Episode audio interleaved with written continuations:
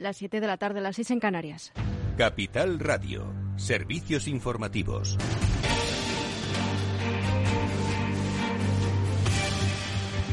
Buenas tardes. El presidente del comité organizador del Congreso Extraordinario del Partido Popular, Esteban González Pons, señala que el Congreso no es de refundación, sino de reinicio. La Junta Directiva del Partido Popular, reunida esta mañana, ha convocado el vigésimo Congreso Nacional del Partido de carácter extraordinario y urgente, que se celebrará los días 1 y 2 de abril para proceder al relevo de la dirección y será el día 3 de abril cuando tendrá lugar un Comité Ejecutivo Nacional en Sevilla. González Pons indica que el PP ya está en marcha.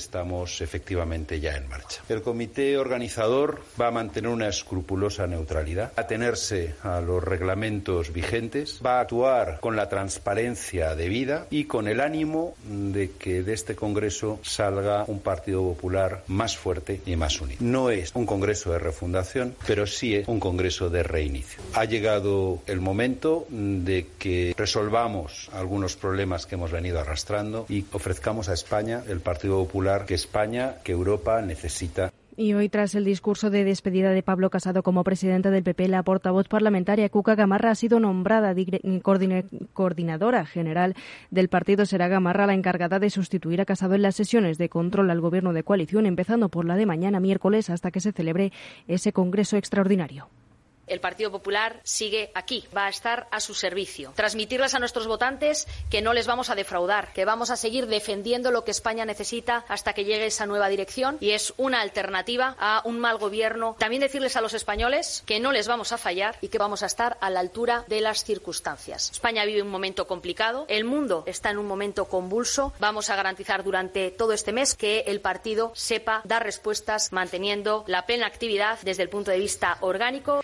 y desde el Gobierno de coalición aseguran que respecto a la guerra ruso-ucraniana tienen una sola voz. Sin embargo, desde Unidas Podemos rechazan hacer la guerra en nombre de la paz, mientras la ministra de Defensa del PSOE le responde de forma contundente. Más detalles con Ana Sánchez Cuesta. Buenas tardes. Buenas tardes, Sofía. La ministra de Defensa, Margarita Robles, asegura que las declaraciones del portavoz del Partido Morado, Javier Sánchez, sobre el conflicto bélico de Ucrania y la dotación de la OTAN son fruto del desconocimiento. Desde Podemos creemos que no se puede hacer la guerra en el nombre de la paz. En ese sentido, utilizar los fondos de la paz de la Unión Europea para rearmarse y para aumentar esta escalada bélica, pues no va en la línea de la destensión y en la línea de encauzar eh, este conflicto por medios diplomáticos y por, y por medios de diálogo. Margarita Robles destaca que el único que ha hecho la guerra y está masacrando a civiles es el presidente ruso Vladimir Putin. El Ministerio de Defensa confirma que España reforzará sus operaciones en la frontera con Rusia con el envío de nuevas tropas que estarán listas para su despliegue de un día para otro, enviando 150 soldados para reforzar los 350 que ya hay desplegados en la frontera. El apoyo español con envío de material defensivo al territorio ucraniano también será efectivo de un día para otro los miembros del Ejército del Aire, que llevaron 20.000 kilos de material humanitario proporcionado por el Ejército de Tierra, chalecos, eh, cascos, todo tipo de material defensivo. Y le voy a decir algo que es más importante. Se entregó a Ucrania ese mismo día, porque salimos de aquí, salieron de aquí, se llevó a un punto de la frontera de Polonia. Eh, en ese punto de la frontera de Polonia fue recogido precisamente por un convoy ucraniano y, por tanto, España está comprometida en la entrega de ese material defensivo, ese material humanitario y entrega en el día. La ministra de Defensa apuesta por la vía diplomática mediante conversaciones entre Rusia y Ucrania y que se impongan sanciones sin precedentes ante el ataque ruso. Pues gracias Ana Sánchez Cuesta y en Internacional continúan las tensiones al máximo nivel. Un bombardeo de Rusia ha tumbado la torre de televisión de Kiev, según ha informado el Servicio Estatal de Emergencias ucraniano en su página de Facebook. El ataque se ha saldado con cinco muertos, según han notificado las autoridades, y es que el Ministerio de Defensa de Rusia había anunciado un ataque inminente con bombas inteligentes contra las instalaciones del Servicio de Seguridad de Ucrania en Kiev eh, alegó en un comunicado para evitar ataques de información. En ese comunicado pidió a los civiles que abandonasen el área. Según la policía, los rescatistas del Servicio Estatal de Emergencias ucraniano ya comenzaron a extinguir el fuego y a evacuar a las personas en el lugar. Tras el bombardeo, la torre de televisión ha dejado de emitir algunos canales, como ha podido comprobar EFE. Pues es todo por ahora. Continúen informados en capitalradio.es. Les dejamos en Afterwork con Edu Castillo. Capital Radio Siente la economía. Finanbest, ganadores del premio del diario Expansión a la cartera de fondos de inversión más rentable en 2021 en categoría conservadora. Finanbest, cinco estrellas Morningstar para nuestro plan de renta fija mixta. Finanbest, gestor automatizado líder en rentabilidad por tercer año consecutivo. Finanbest, tú ganas.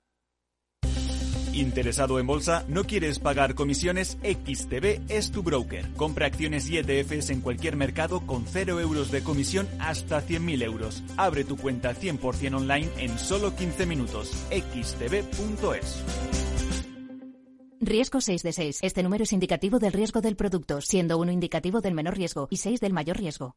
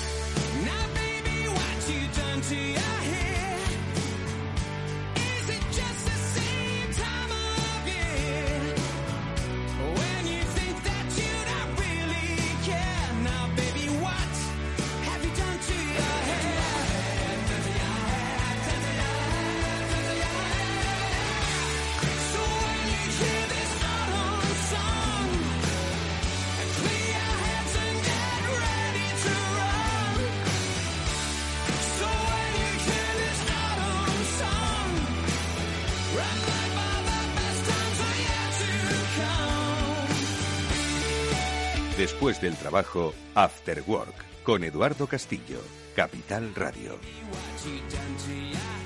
¿Qué tal amigos? Buenas tardes, bienvenidos al Afterwork que ya comienza en Capital Radio. Hoy vamos a centrar la mayor parte de nuestro programa en Ucrania. Vamos a tratar de darle una visión, una perspectiva económica a la gran tragedia eh, humana que se está viviendo ahora mismo en el país de Europa del Este y que pues a cada minuto eh, la información actualiza pues eh, una situación terrible hace eh, una semana impensable para la sociedad occidental no improbable, pero impensable y que se está produciendo. Bueno, pues hoy vemos cómo eh, con la frialdad mm, propia de un, en fin, algo indefinible e indescriptible, desde Rusia se invita a abandonar Kiev frente a los eh, futuros bombardeos que se van a producir, dicen, frente a objetivos estratégicos, aunque obviamente eh, esos objetivos estratégicos y esos bombardeos van a afectar, ya lo están haciendo, a la población civil. Bueno, pues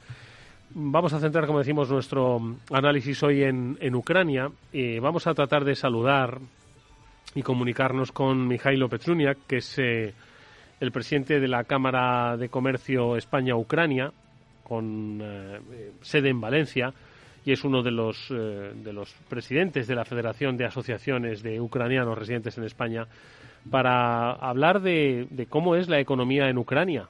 Eh, una economía pues que ahora mismo no es que esté amenazada, es que está prácticamente condenada. Lo decía Félix hace unos pocos días, Félix López, que el, no solo Ucrania va a ser damnificada eh, como país porque está sufriendo una invasión eh, bélica pues, de primer orden, sino que quién va a querer hacer negocios en Ucrania hoy, ¿no? y cuál es la situación socioeconómica que va a quedar de un país que está siendo ahora mismo invadido militarmente. Bueno, pues de eso trataremos de hablar o de describir esta situación con Mijailo Petrunia. Como decimos, que él conoce cuáles son esas, eh, bueno, esas fuentes de, generación de economía que hay en Ucrania y cuál es también la participación española en esa generación de economía. Y con eh, Félix López y con Chimo Ortega, bueno, pues hablaremos de estas y otras circunstancias, especialmente con Félix, que ya sabéis que como economista de cabecera que es nuestro, ha pensado en las, las implicaciones económicas de este, de este conflicto. Y os- estoy seguro de que os va a llamar la atención sus conclusiones. Enseguida las va a compartir con nosotros. Esto es After Work, amigos. Está Néstor Betancor gestionando técnicamente el programa. Os habla Eduardo Castillo. Vamos allá.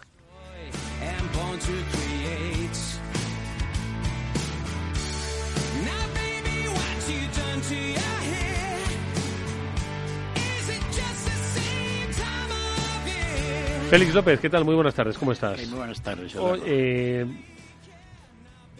la semana pasada no se había producido, hace una semana. No, y la verdad yo pensaba, y lo comentamos aquí, que yo pensaba que Putin no iba a invadir Ucrania. ¿Tú creías que no? No, no porque, porque sabía que Putin perdía, aunque ganara. Es decir, Putin no puede ganar esto ya nunca. Es decir, no sé si nosotros vamos a perder también mucho, Hmm. pero Putin ya ha perdido. ¿no?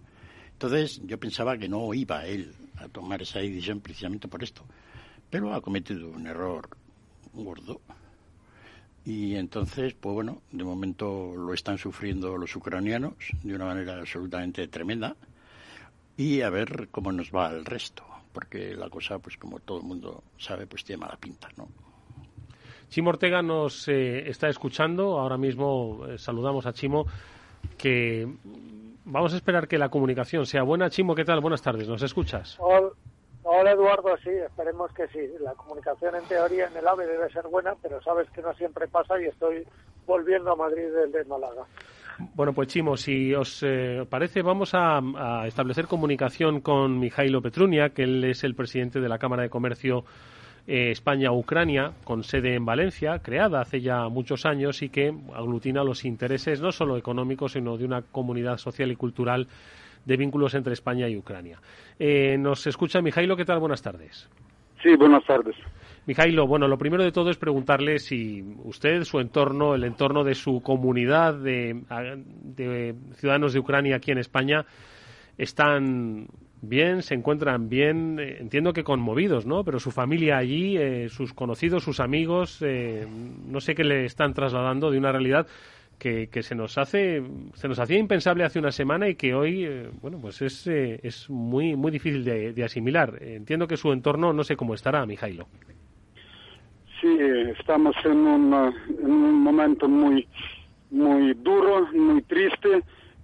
Estamos decepcionados y muy, muy enfadados porque, porque es, eh, lo que está pasando en Ucrania y en el centro de Europa es eh, algo increíble que no se puede eh, creer que, que está pasando, que, que está, se está bombardeando eh, gente civiles sin parar en eh, varias ciudades de Ucrania, que nuestros familiares, algunos ya están en hospitales, algunos están en eh, sótanos y en eh, paradas del metro, eh, quedándose ahí eh, tres, cuatro días eh, sin, sin poder salir a la calle. Mijailo, Y que, que- que las tropas rusos que están atacando a eh, ciudades ucranianas están llevando por delante de sus tropas gente civiles, mujeres y niños. Que esto, que esto es increíble algo escuchar en este, en este siglo XXI.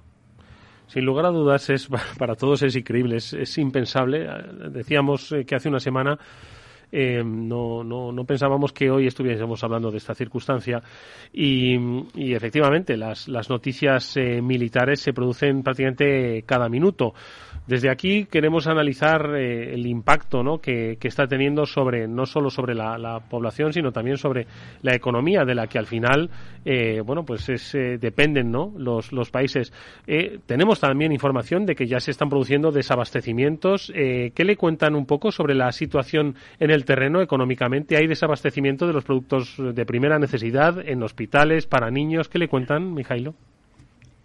Sí, y no solo esto, que se también eh, está en muy peligro eh, no solo Ucrania, pero también eh, toda la comunidad europea, porque el Putin con sus tropas ha cogido eh, Chernobyl, está atacando estaciones atómicas para, para poder eh, hacer chantaje que él tiene muchas armas eh, nucleares y bombas atómicas y aún está ocupado estaciones atómicas para, para poder eh, dar miedo a todo el mundo civilizado. Y claro que se están cortando muchas eh, carreteras, que las fábricas están atacando. Él cuando he visto que no ha podido combatir Ucrania durante el primer o segundo día, que, que pensaba que va a pasar muy fácil y ahora eh, va por todo, porque eh, quiere demostrar que sí que tiene poder y que tenía todo controlado, pero y por eso también está, está haciendo una guerra híbrida eh, con, atacando infraestructura, atacando las fábricas, manufactorias y almacenes eh, para dejar gente sin comida, para hacer un catástrofe humanitario, para que eh, obligar que, que cualquier manera el gobierno ucraniano tiene que está pensando que va a firmar un acuerdo de capitulación por una catástrofe humanitaria, pero él, él se equivoca mucho. Los ucranianos no van a, a capitular. Mm. Eh, Mijailo, ¿cómo está ahora mismo, por los eh, contactos empresariales como presidente de la Cámara España-Ucrania, eh, cómo está ahora mismo eh, la actividad económica en, en, Ucrania? ¿Se ha paralizado por completo? Ahora mismo podríamos hablar de que Kiev ha paralizado toda su actividad. Porque no, es una... no, están funcionando, están funcionando mu muchísimos porcentaje mayor de las empresas y sobre todo empresas que eh, producen productos alimentarios. Eh, tiene Ucrania un, una parte de reservas, pero sí que Ucrania, eh, si contesto a esta pregunta, necesita de parte de todo el mundo los productos alimentarios y medicamentos, sobre todo, porque no hemos esperado, porque él está atacando hoy mismo, durante estos seis días, 80 colegios está atacando hospitales eh, y sí que eh, lo que tenía ahorrado Ucrania, como cualquier país, se está arruinando infraestructura y las reservas. Por eso sí que Ucrania necesita mucho apoyo. Eh, eh, le consta, entiendo que los negocios también, no sé si los empresarios españoles que tienen negocios, intereses, incluso socios en, en Ucrania, pues ante esta situación, no sé si han decidido paralizar su actividad, si, ¿qué es lo que le están transmitiendo, Mijailo? hay empresas que han, han, están paralizadas por ataques rusos, porque es un peligro eh, eh, a trabajar eh, en varias empresas y sobre todo en zonas afectadas por ataques de las armas y bombas de las tropas rusas. Claro que no se puede trabajar en, en, ese sentido y no, pero sí que hay una parte de Ucrania que está está funcionando a plena actividad, sobre todo bajo del Kiev hasta hasta frontera con la comunidad europea, mm. como es ciudades de Lviv, de Ivano-Frankivsk, Ternopil, Chernovtsi. Hay muchas provincias que no están, uh, ahora no están bombardeando, sí que estaban bombardeados en primer día con todos aeropuertos, todos bases militares, pero las, a la actividad sigue eh, económica y están ayudando a, a repartir productos alimentarios a, a, otras provincias y regiones de Ucrania. Mm. Y porque actualmente la economía ucraniana, eh, Mijailo, eh, es dependiente de, aquí se ha hablado ¿no? mucho de, del cereal, ¿no? que es uno de los eh, grandes cultivadores del, mundo ahora mismo, la economía ucraniana, ¿qué, qué, cuál es eh, la principal amenaza que ve con esta, con esta invasión? ¿Que se paralice un poco la actividad del sector agrícola? ¿Cuál diría, Mijailo? Eh, yo no creo que se va a parar actividad agrícola porque estamos en pleno invierno en Ucrania. Entonces, yo no creo que se va a paralizar. Eh, yo creo que eh, la guerra se va a acabar pronto y ucranianos son muy trabajadores y seguro que van a levantar país en tiempo muy cortito porque tienen experiencia cómo levantarse y van a ponerse a trabajar y sobre todo creo que todo el mundo civilizado y, si Ucrania entra en comunidad europea aún, entonces sí que eh, quien está apoyando a Ucrania ahora, quien está con Ucrania ahora y que estaba apoyando de principio a Ucrania va a invertir dinero en Ucrania, entonces sí que va a ser un amigo de Ucrania y va a ganar y dinero con tiempo y, cariño de, del país. Una última pregunta le quiero hacer, Mijailo, de la comunidad de ucranianos que es extensa y que lleva ya muchos años eh, aquí en, España.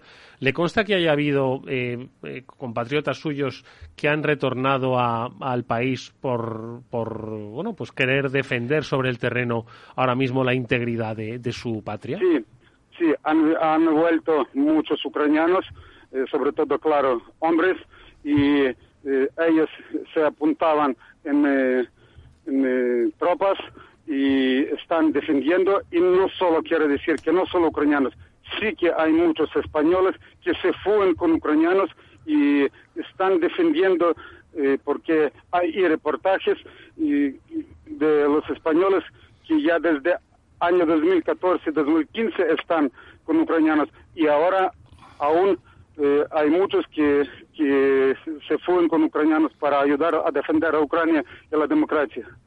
Bueno, pues deseamos, eh, Mijailo, toda la suerte del mundo al pueblo ucraniano, a la comunidad ucraniana sobre, aquí en y España. sobre Dígame. todo quiero decir que cada ucraniano que está en España y está en cualquier país, estamos ayudando a todos los medios posibles, de dinero, de comida, de medicamentos. Y hay un, un montón de españoles, toda España, creo que toda España está juntos con nosotros. Están eh, aquí ahora en la oficina tenemos colas, gente que vienen con medicamentos, con comida, con alguna donación, con eh, ropa incluido, con mantas. Cada familia está, está con nosotros y por eso agradecemos mucho a España.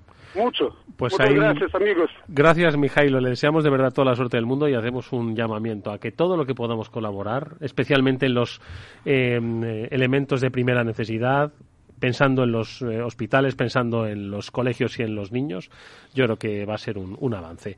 Y pedimos que los españoles están apretando al gobierno de Ucrania, de España también, para que nos apoya con la entrada en Comunidad Europea. Y, y os contestamos con trabajo y con todo. Es lo que hace la comunidad ucraniana en España. Mijailo Petrunia, que es su presidente aquí en la eh, Cámara de Comercio España-Ucrania. Gracias, Mijailo. Mucha suerte, de verdad. Gracias a Hasta ustedes. pronto.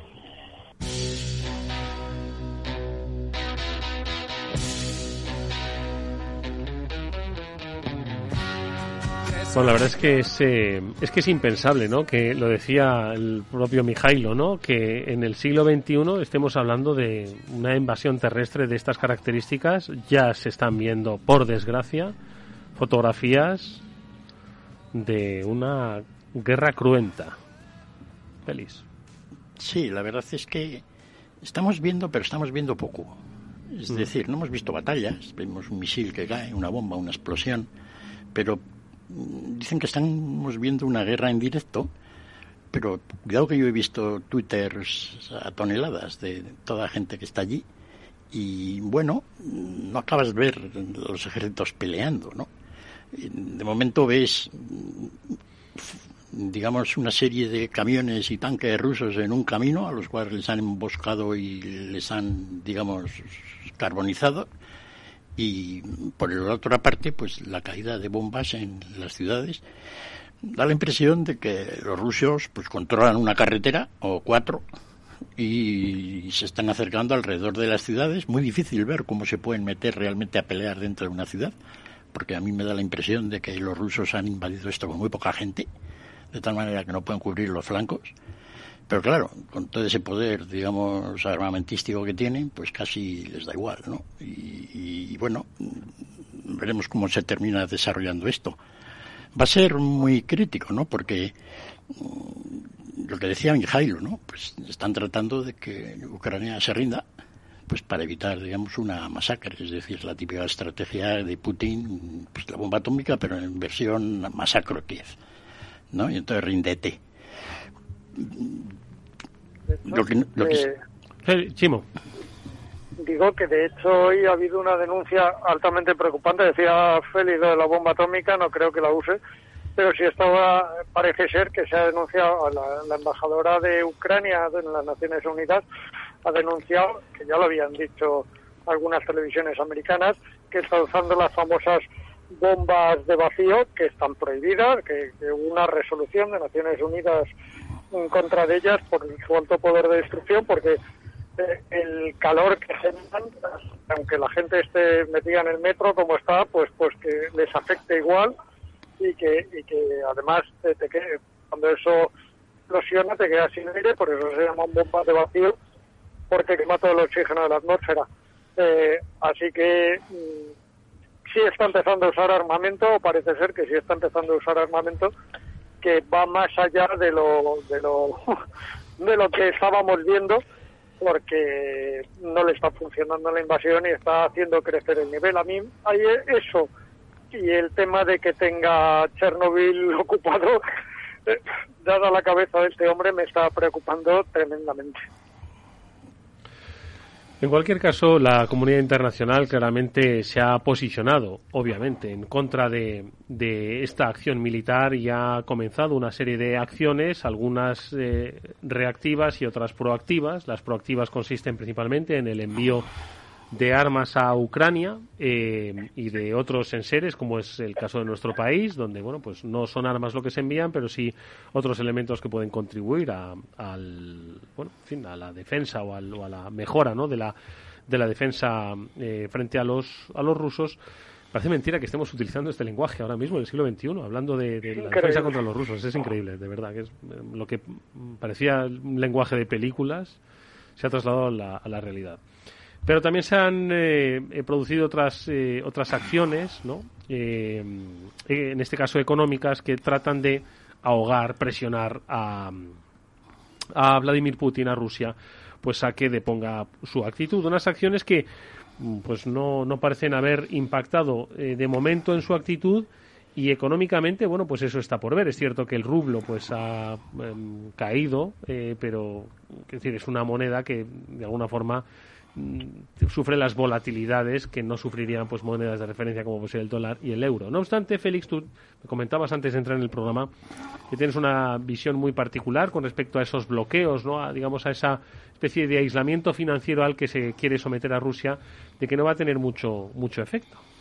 Sí, de momento la, la actuación de Occidente contra, contra Putin, pues básicamente son medidas sanciones económicas. La primera, pues la que hizo hace unos días de prohibir la venta de piezas de repuesto para los aviones, piezas críticas para la industria del petróleo y para la industria armamentística, tecnología, etcétera, ¿no? Bueno, eso no afecta, digamos, inmediatamente a la situación, digamos, interna de Rusia. Y la segunda, pues ya eran unas medidas que todos han considerado absolutamente ya draconianas, que han sido básicamente, pues desconectar del sistema SWIFT a los 10 bancos mayores rusos y congelar las reservas del Banco Central de Rusia. ¿no? De tal manera que, de alguna manera, esto, pues hemos leído en la prensa, garantizaba, digamos, el bloqueo económico de Rusia. Es decir, generaba malestar en la población y en, la, en las élites financieras sobre las que se espera que hagan presión a Putin para que dé un paso atrás, ¿no? Sí, y sobre todo mucho el, el tipo de cambio del rublo, porque ese es vital para los temas de inflación dentro de la economía rusa, ¿no? Pero tal como se han diseñado, eh, había una medida adicional que era la de prohibir todo comercio con Rusia, ¿no? Es decir, pero los alemanes, italianos, etcétera, y con, pues, con cierto criterio, pues han opuesto. Prohibir todo comercio con Rusia, ¿qué significa? Pues prohibir todo comercio con Rusia significa que los alemanes y toda Europa, pues por el tema del gas, Es decir, que las empresas, por ejemplo, españolas que importan, o sea, perdón, que exportan cosas a Rusia, dejen de hacerlo. Exacto. Que las empresas que compran cosas que se hacen en Rusia, que no sé qué se hace en Rusia, bueno, aparte de materias primas, dejen de comprarlo. Exacto. Eh, por lo menos toda Europa y los países, eh, eh, pero bueno, China no lo haría. Eh, entiendo que muchos otros países tampoco, eh, pero sí principalmente Europa, ¿no? Sí, básicamente el problema de esa medida, que digamos que es la bomba atómica económica, porque efectivamente pues dejaría a Rusia sin dinero y absolutamente bloqueada. Solo si Europa y Estados Unidos y, por ejemplo, Canadá y algunos países más, no muchos más, dejasen de hacer comercio con Rusia, ¿hundirían la economía rusa? Sí, porque el resto de los países, pese a que puedan hacer algo, se lo pensarían mucho. No creo que China no pueden, digamos, de alguna manera absorber esos países y además con las medidas que se tomarían para que ese bloqueo fuera férreo una vez que ya se ha tomado la decisión de que se hiciera, ¿no? Pero claro, eso significa que, que, que, que la economía de Europa salta por los aires. Y es la- decir, si se produce el bloqueo comercial total, eh, no solo caería Rusia, sino que caería Europa. Claro. Es decir, no hay manera de sustituir el gas ruso, de ninguna manera. Es decir, no, no funcionarían los, los ascensores, eh, todo, todo parado, las centrales eléctricas, habría apagones por todos lados. Y el petróleo, pues se pondría, no hay manera de sustituir los 7 millones de exportaciones de barriles de petróleo de, de Rusia. Ahora, imposible. O sea, el petróleo a 200 dólares sería muy barato. ¿no? Entonces, debido a esto, pues ha permitido a Rusia pues seguir exportando e importando. Porque claro, si tú exportas y no te dejan importar, pues ¿para qué quieres el dinero, no? Entonces, de momento, eso nos ha tocado. Y como eso nos ha tocado, y como Rusia tiene un enorme superávit diario en balanza de pagos, Rusia no necesita las reservas del Banco Central ruso que les han congelado. En realidad las tenían hace tres días y tampoco las usaban para nada. Es decir, Rusia no necesita ahora ningún tipo de reserva para mientras pueda seguir exportando e importando y manejando un mer- y manejando los dólares que consigue de eso, pues con un procedimiento un poco más primitivo que el SWIFT, pero que ahora con Internet se puede hacer fácilmente. Claro, el SWIFT, estamos hablando de él, pero es algo bastante prehistórico a la hora de, de cómo su manejo. Hacer un blockchain moderno sobre cómo hacer transacciones bancarias, pues me imagino que los rusos lo montarían en poco tiempo. Entonces, Rusia no puede estar bloqueada económicamente ahora. Y entonces la, la- la situación actual es muy dramática, porque los rusos económicamente, tal como están las cosas ahora, pueden seguir per secula seculorum. Y si se les quiere hacer más daño, pues entonces hay que detonar ya esto, que es absolutamente dramático. Pero fíjate qué noticia me compartía Chimo. Bueno, eh, Chimo, compártesela tú eh, a, a- a Félix. Decía eh, una información que las mayores navieras habían suspendido el tráfico de contenedores con Rusia. ¿Qué te parece, Félix? Pues me parece que esa es la mejor medida que se puede tomar contra Rusia. Ahora que sabemos todos mucho de logística, un boicot logístico total privado. Que no hagan los gobiernos, toda la gente del mundo, privadamente, navieras, camioneros, líneas aéreas, pues eh, incluso operadores de estaciones de bombeo de gas, sería la parte logística que pues que se dedican que no que no están de acuerdo y entonces pues Putin vería la locura de Occidente comparada contra la suya. Oye, estos de Occidente se han puesto locos contra mí. Y no nos puede echar la culpa a los gobiernos y se la echa a los navieros. Entonces, un bloqueo logístico completo, porque sería bastante completo, la gente aquí, por cómo están las cosas ahora en el mundo. Pero ¿qué diferencia hay entre eh, dejar de expulsarlo del sistema de comercio internacional y bloquearle logísticamente? Es decir, dejar de mm, llevarle los productos. Sí, porque esta segunda parte sería más gradual. Es decir, eh, no podría ser inmediato, sería una prieta poco a poco, ¿no? Y daría, pues digamos, oportunidad quizá pues la gente de, de- de los Putin pues cambiara de opinión, ¿no? Pero dice, mira, las dos navieras eh, más grandes del mundo, MSC y Maersk, eh, han anunciado que van a dejar de aceptar y realizar envíos de carga hacia y desde Rusia. Sí. Únicamente van a mantener los alimentos, equipos médicos y humanitarios. Sí, total, y así lo va a hacer todo el mundo. Es decir, todo el mundo occidental va a hacer eso. Y creo que es una buena medida. ¿no? Es decir, dentro de lo que podemos hacer ahora en la situación absolutamente tan desesperada que en realidad se está, porque o permitimos que Rusia siga teniendo todo el dinero del mundo, claro, es que Rusia es el- actualmente es el país con mayor superávit en balanza de pagos del mundo per, por per cápita, o sea, es una cosa no, no, el problema que tiene Putin es qué hacer con el dinero. Porque van a exportar muchísimo más que importar y van a acumular reservas que ya no serán del Banco Central, serán de, los bancos, las compañías petroleras rusas por ahí. Es decir, el problema que va a tener Rusia, que está teniendo Rusia ahora, no es que le falte el dinero, es que no sabe qué hacer con él. Entonces, así puede Putin perfectamente eh, continuar pues lo que quiera. tremenda la situación, porque el arma, el, digamos, el arma económica que podíamos tener con estas sanciones, pues no va a tener efecto, a no ser de que, pues, de alguna manera se escalen, lo cual es peligrosísimo.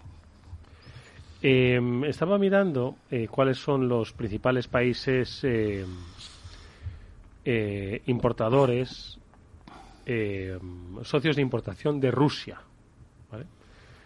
Y veía a China en primer lugar, seguido de Alemania, seguido de Bielorrusia, Estados Unidos e Italia. Eh, claro, de ahí decían un poco el papel de Alemania, ¿no? Un poco el tibio papel de Alemania, que ahora parece que está empezando a cambiar. Sin embargo, por muchas armas que envíe Alemania, va a seguir necesitando el gas ruso. Claro, es decir, eh, eh, por eso hemos dicho que estamos en una, situación, una tesitura realmente muy complicada. ¿no? Si, si seguimos comprando el gas ruso, pues Rusia tiene dinero, todo. Si se lo cortamos, pues nos vamos todos al garete, económicamente, ¿no? Es una situación, pues oye, no, no nos pagan para solucionar esto, solo comentarlo un poco, ¿no? Pero no me gustaría a mí estar en medio de, toda esta vorágine a la hora de la gente que tiene que intentar solucionarlo. Veremos si mañana en las reuniones que tienen, pues de alguna manera, de alguna manera, pues llega a alguna especie de parón de las hostilidades, ¿no? Oye, eh, una última cosa, Félix. ¿Qué te parecía? eh, es cierto que Ucrania es un país extensión muy grande. Cuando uno ve el mapa de la invasión, se concentra obviamente en el este, se concentra en la zona de Crimea, ¿no? Y se concentra en la zona de la capital, muy próxima a la frontera con Bielorrusia, ¿no? Pero hay una gran extensión de, de Ucrania que pues, parece que está que no, no está intocable, ¿no? Que parece que apenas hay, como decía eh, Mijailo eh, eh, Petruniak, eh, que no que está con actividad. Eh, claro, un país tiene que seguir funcionando, pese a que le invadan, ¿no? Sí, la, lo que es todo, ya nos han contado que, que, pues el tema agrícola pues es invierno y allí todo parado. Lo que es toda la zona occidental de Ucrania, la mitad del país, pues allí los rusos no pueden hacer nada porque no tienen capacidad de, de mandar tanques ni nada, está muy lejos.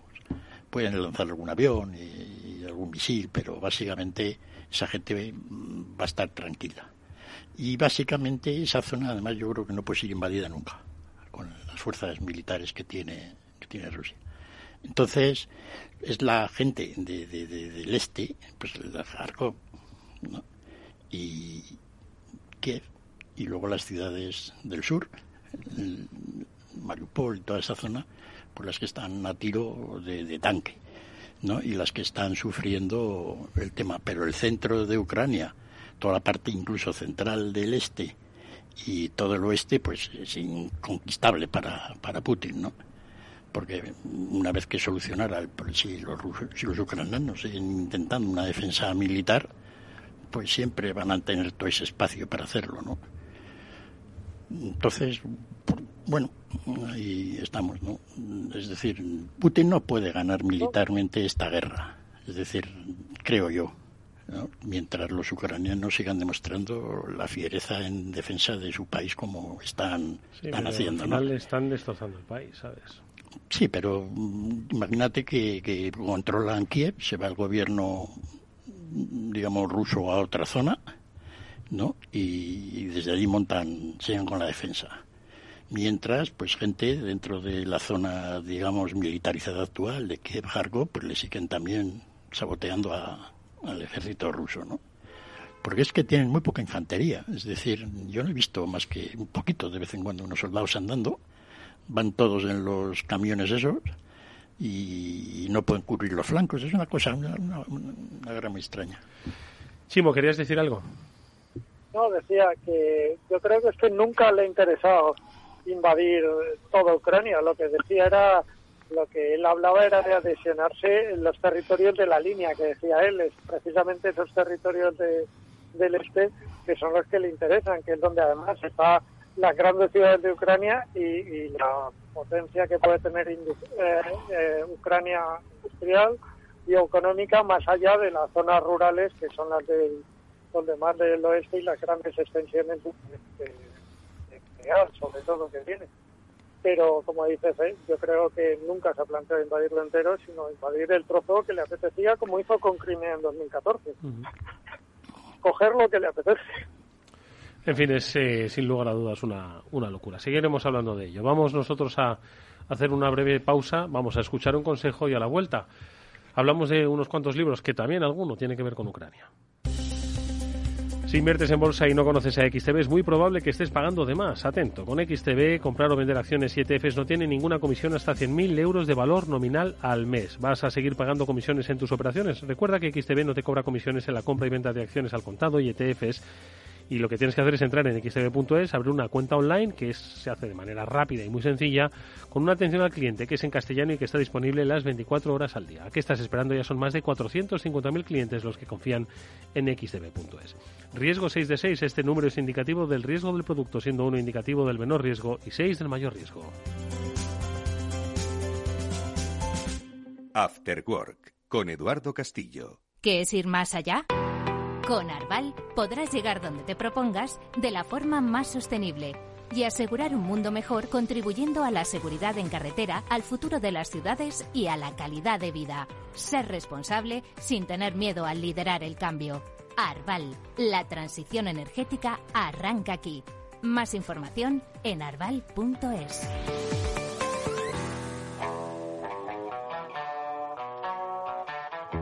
Eduardo Castillo en Capital Radio. After Work.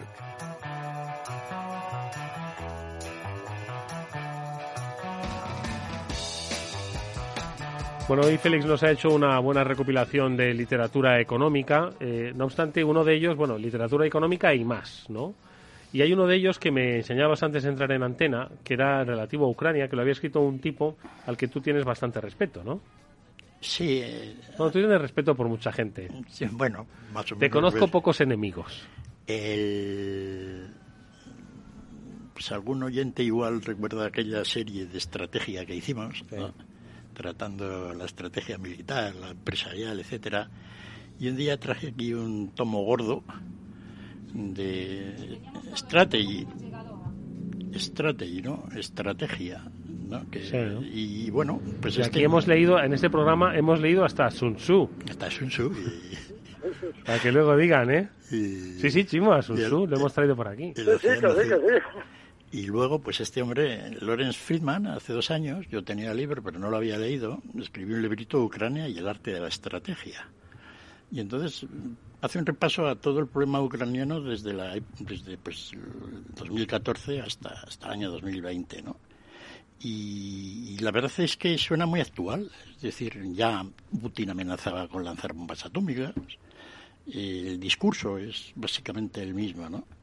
Entonces es un libro muy interesante porque, porque de alguna manera plantea todo el problema y aprendemos un poco de- de la mente de un experto en estos temas de cómo manejar los diversos hilos, ¿no? Y también pues de la enorme complejidad que tiene todo esto, claro. Así que bueno, Ucrania y el arte de la estrategia, ¿no? Interesante. Lo, lo que pasa es que igual se queda desfasado este libro, ¿eh? Sí, porque de Con alguna manera los acontecimientos, pues lo. Pero al- la persona que le gusten estos temas y reflexionar sobre ello, pues quizá viendo un poco lo que ha ocurrido luego, lo pone más en perspectiva con lo que se dijo originalmente y quizás se saquen conclusiones más, más potentes, ¿no? Yo desde luego me he quedado, es decir, me he quedado triste no haberlo leído hace, hace tiempo, ¿no? Porque hubiera cambiado bastante mi manera de ver las cosas. ¿Qué otro libro nos puede recomendar? Venga. ¿Salimos del tema Ucrania ya o no? Sí. Vamos Pues- al tema económico, vamos a la literatura económica. No, una, sí, económica novelística. No, bueno, novelística. No, vamos a un libro que... Es una novela, ¿no? Sí, es una novela. Es una novela sobre Keynes. Pero ¿no? claro, pero claro, que hayan hecho una novela, madre mía, ¿eh? Sí, la verdad es que yo cuando lo vi digo, a ver, ¿de qué puede tratar esto? No se me ocurría, porque Keynes es todo un personaje en cuanto a la cantidad de cosas que hacía. Pero novelar algo sobre él, pues no se me ha... Hombre, tiene cosas, pero no como para, para ello, ¿no? Y el libro acaba de sacar hace poco- poquitos meses, ¿no? Mr. Keynes Revolution, la revolución del señor Keynes, ¿no? Y entonces, pues digo yo, ¿qué revolución será esa? ¿No? Porque estamos ahora todo en revoluciones. Y la verdad es que el librillo empieza un poco flojito, pero luego va cogiendo, desde el punto de vista literario, digamos, es una novela, o sea que tiene que juzgarle también de las dos maneras, ¿no? Y empieza cuando Keynes está en el, pues también, en el Tratado de Versalles, 1919, donde los aliados pues no le hicieron caso a él, tomaron otra serie de medidas a la hora de un armisticio con, bueno, una negociar la rendición de Alemania y las conclusiones para ellos, y todo aquello pues condujo a lo que condujo. Keynes empieza dando un portazo a su trabajo en el Tesoro, porque no lo habían hecho caso, y escribiendo se va, se va a Londres, allí abandona, deja el cargo en el Tesoro, se va de profesor a, Cambridge y está con sus amigos de, de, de Bloomsbury, que dan mucho juego en toda esta novelita, porque eran personajes pues como para, ¿no? como vivían allí todos juntos y, y bueno, eh, escribe el libro de las consecuencias económicas de la paz, contra todo pronóstico, digamos, es un bestseller mundial. ¿no? Justo cuando Keynes tenía problemas monetarios, porque había estado especulando y le iba un poco mal, pues recibía un cheque de su editor en Estados Unidos con un montón de pasta, ¿no? Y luego la parte más interesante, que todos los que hemos leído un montón sobre Keynes, biografías, etcétera, es cuando conoce a la que va a ser su mujer, la bailarina Lidia Lopukova como ligan, ¿no? Como un personaje que, bueno, pues Keynes, pues básicamente solo había tenido amantes masculinos hasta entonces, que se le conociera.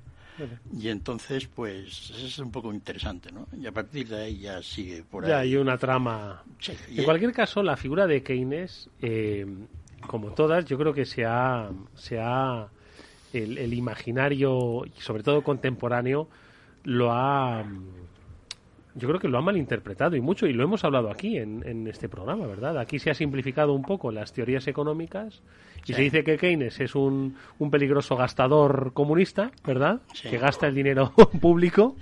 Y luego del Friedman se dice que es que es un ultraliberal que lo que quiere es la desaparición del Estado para que el capital haga negocios, ¿no? Entonces yo creo que se han desvirtuado un poco, por desgracia, las dos figuras de pensamiento económico, ¿no? Sí, se, se termina uno pues montando un cliché alrededor de, las figuras, ¿no? Y, y bueno, pues Keynes decía que en situaciones un poco lamentables, pues oye, que el, el Estado gastara dinero no venía mal, ¿no? Es decir, fíjate lo que ha ocurrido en la pandemia, es decir, ¿no? Eh, Sí, sí, tú imagínate que no hay ERTES y cosas así. No. ¿Eh? Siempre la broma esa de que, bueno, que era mejor hacer a la gente ca- hacer cavar hoyos, pagarles y luego volverlos a tapar. Sí. No, pues ha ido un punto más allá. Es decir, ahora la gente se la ha pagado sin tapar hoyos Sin ni tapar cavando. hoyos, sí. ¿No? O sea que eh, las cosas van cambiando, ¿no? Y la figura de Keynes ahí está. Pero lo que pasa es que como personaje y eh, lo que hizo en su vida, su característica intelectual, pues, pues es una persona atractiva, ¿no? Y luego, una cosita sobre las novelas históricas. Mucha gente dice pues que ni son novelas ni son históricas, ¿no? Y yo puedo compartir un poco mm, esa idea, pero en general te hacen pensar un poco en la persona, ¿no? Por ejemplo, yo sé cómo eran las habitaciones que tenía Keynes en Cambridge, ¿no? He visto fotos, tal, donde están allí encima de un, de un tunelillo, ¿no? Y, pero ahora las ves un poco en vida, porque pues oye, el tío va allí, se tumba en un sofá, pone los pies sobre la mesa, viene Robertson y le dice no sé qué, viene, entonces es otra cosa. De alguna manera te centra mejor en, en, todo, ¿no? Así que lo recomiendo mucho. ¿eh? ¿Cómo se Eh, llama? A ver, recuérdalo. Mr. Keynes Revolution. Mr. Keynes Revolution. Es una novela, ojo, Sí, ¿eh? es una novela. Y no cuenta mucho de cosa económica, lo cual es de agradecer. ¿no? Sí, que para eso ya hay otros libros. Ya hay otros libros que lo dicen. Entonces, pues básicamente, pues, la vida de Keynes ahí con Lidia y luego, pues todo el círculo de Bloomsbury, ¿no? Y es muy interesante, ¿no? A la gente le va a gustar, sobre todo porque se van a imaginar a una persona que normalmente, pues tampoco tenemos una idea muy clara de qué es lo que hacía, Sí. pues en su vida, digamos, día a día, ¿no? Muy interesante, muy interesante. Bueno, ¿y qué otro librillo te has traído por aquí? A ver. Ay, no sé, si tengo varios, pero para, para hoy, para sacar un poco, para, para sacar un poco que no sea todo un tema económico y tal, pero un poquitín así de guerra, Vale. ¿no? un librito que se haya traducido al castellano, Sí. Un pirata contra el capital. Un pirata contra el capital. Así a priori parece parece un, un, un libro de hoy, actual. Madre mía, de pensamiento actual, ¿eh, Chimo? Que bien te ha quedado, que, que he educado así de diciéndolo, vamos, es la realidad pura de hoy en día. Un pirata contra el capital. Sí, es, es un libro es un libro eh, divertido, ¿no? Y, y sobre todo por, muy formativo. Sí, por eso lo comento un poco, ¿no? Aparte de que es una novela, pues, no tan novelada, pues cuenta un poco la historia de cómo era el- la situación económica naviera, pues a finales del siglo XVII, 1694-95, ¿no? España como potencia naval. Bueno, Lo eh, éramos para entonces, ¿no?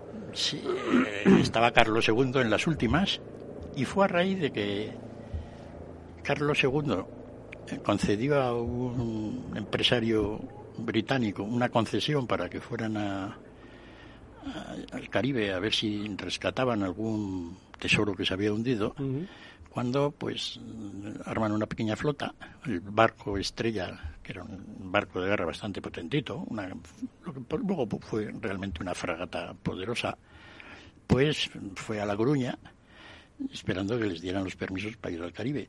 Pero pues, la administración española no iba por mucha velocidad. Se demoró un poco el permiso. Se montó un motín, pero no les pagaban. Y entonces, pues uno de los marineros se hizo al frente de la flot de- del barco, escapó y se dedicó a piratear. Y entonces consiguió la- el trofeo más grande de la historia. ¿no? Es decir, yo he estado pensando cuál podía ser siempre en mi vida, ¿no? Cuál podía ser, digamos, aquel barco en la época de vela más rico que fue apresado, ¿no? Y yo pensaba que había sido el galeón de Manila, perdimos dos de ellos, ¿no? Uno, el- uno con unas 300.000 libras esterlinas, el equivalente de plata, por el, el- el almirante, bueno, entonces no era almirante, luego lo fue Anson, ¿no? Que salió de Inglaterra pues con una flota de, de varios barcos, mientras también Inglaterra pues intentaba atacar pues Cartagena de Indias en la expedición aquella famosa de, de Blas de Lezo. de Blas de etcétera. Pues paralelamente organizaron esto para Filipinas, etcétera, y era por el de murieron casi todos los ingleses de pestes y cosas de estas, pero lograron dar con el barco y lo, se quedaron con la carga y volvieron todos millonarios a... Pero este es más grande todavía. ¿Ah, sí? Este dieron un golpe a- al, al gran mogol, que todos los años mandaba un barco desde Gujarat, la costa oeste de la India, a la Meca, bueno, al puerto de, de Jeddah, etcétera, ¿no? Para que de allí, pues, ir a la Meca con todos sus cortesanos, sus familiares, etcétera, iba cargado de, de tesoros, ¿no? Y a la vuelta, pues, efectivamente, pudieron, se puso el barco, era un gran Dhow, que tenía cañones no veas, era el banco quizá más grande del mundo. Se pusieron a defenderse, pero dispararon y todos los, y todos los cañones saltaron contra ellos. Con lo cual los ingleses no tuvieron más que subirse al barco y hacerse con él. Y bueno, pues enormes cantidades de dinero. Y luego cuentan un poco la historia de que, claro, lo- el- el sultán, bueno, el, el- el gran El propietario del barco. el propietario del barco, le dijo a los ingleses que o me cazase a este, ¿no? Y a la compañía de las Indias, o, o aquí acabáis todos. Y entonces hubo una caza de todos esos marineros por el mundo, ¿no?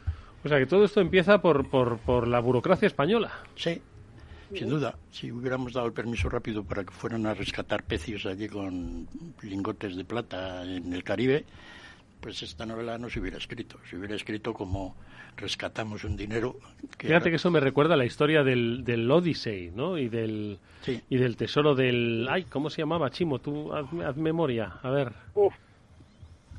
Sí, la película esta y... no. Vamos a ver. el- Hay varias, ¿no? Está lo del Odyssey y luego está esta película que acaba de, de- de salir, ¿no? De, las, de la plata que, que ya llevaban... Nuestra Señora de las Mercedes. Lo acabo de buscar, eh, ojo, eh. Pero esta es, eh, había dos, es decir, y esta es la de las fragatas que fueron hundidas por los ingleses, ¿no?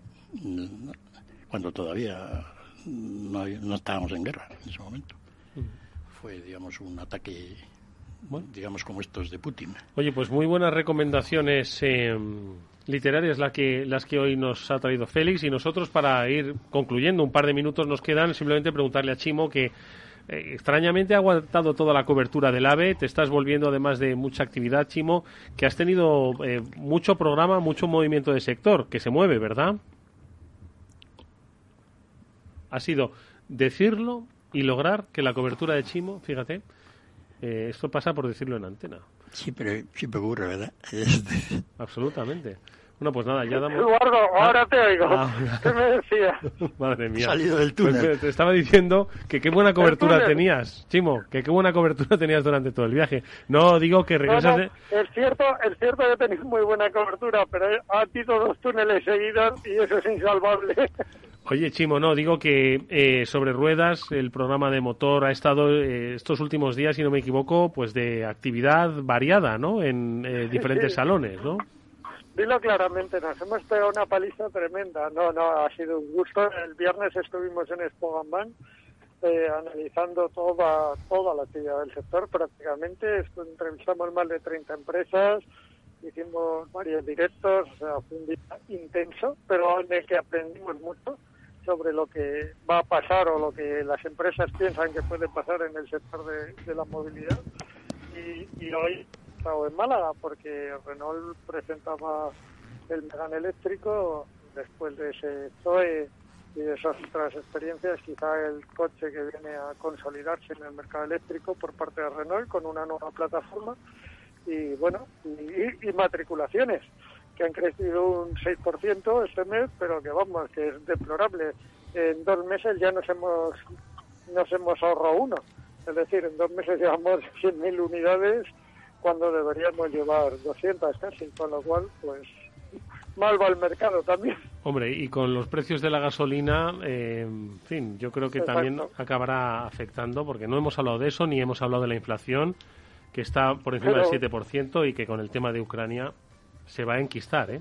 Feliz. Sí, no, la cosa tiene muy mala pinta, ¿no? Porque de alguna manera, si los precios de la energía siguen subiendo, siguen contagiando al resto, pues, pues vamos a tener un problema de inflación realmente gordo, ¿no? Pues eh, algo habrá que hacer para controlarla, o nos vamos a ir a un, como amenazaban hoy en alguna publicación, a un periodo de esta inflación. Bajo crecimiento, mucha inflación.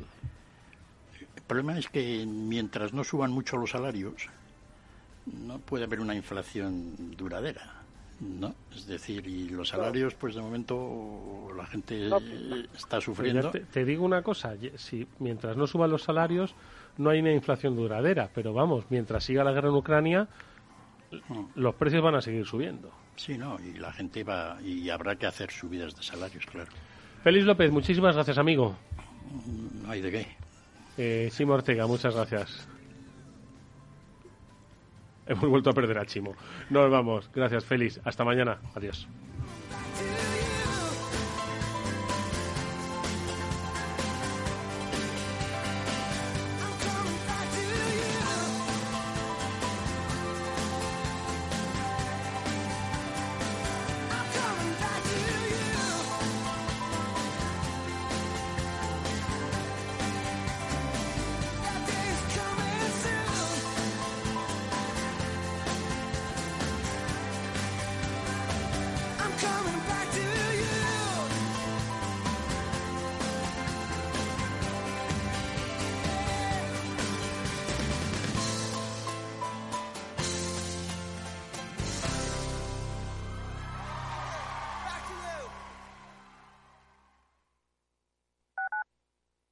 Radio en Madrid 105.7, Capital Radio. Memorízalo en tu coche. ¿Sabes por qué Madrid quiere a sus ganaderos? Porque producen carne de una calidad excelente y garantizan el bienestar animal cuidando su salud, su alimentación y su seguridad. Porque protegen la biodiversidad y el medio ambiente y crean empleo evitando el despoblamiento rural. Por todo eso, Madrid quiere a su ganadería. Comunidad de Madrid. Escucha cada jueves a partir de las 10 y 5 de la noche en Líderes Globales las entrevistas que Raúl Castro nos trae desde Florida. Personas inspiradoras de habla hispana que han destacado en sus actividades más allá de nuestras fronteras y que nos dejan sus enseñanzas y aprendizajes desde el punto de vista más personal. Líderes Globales con Raúl Castro en Capital Radio. Capital Radio. Siente la economía.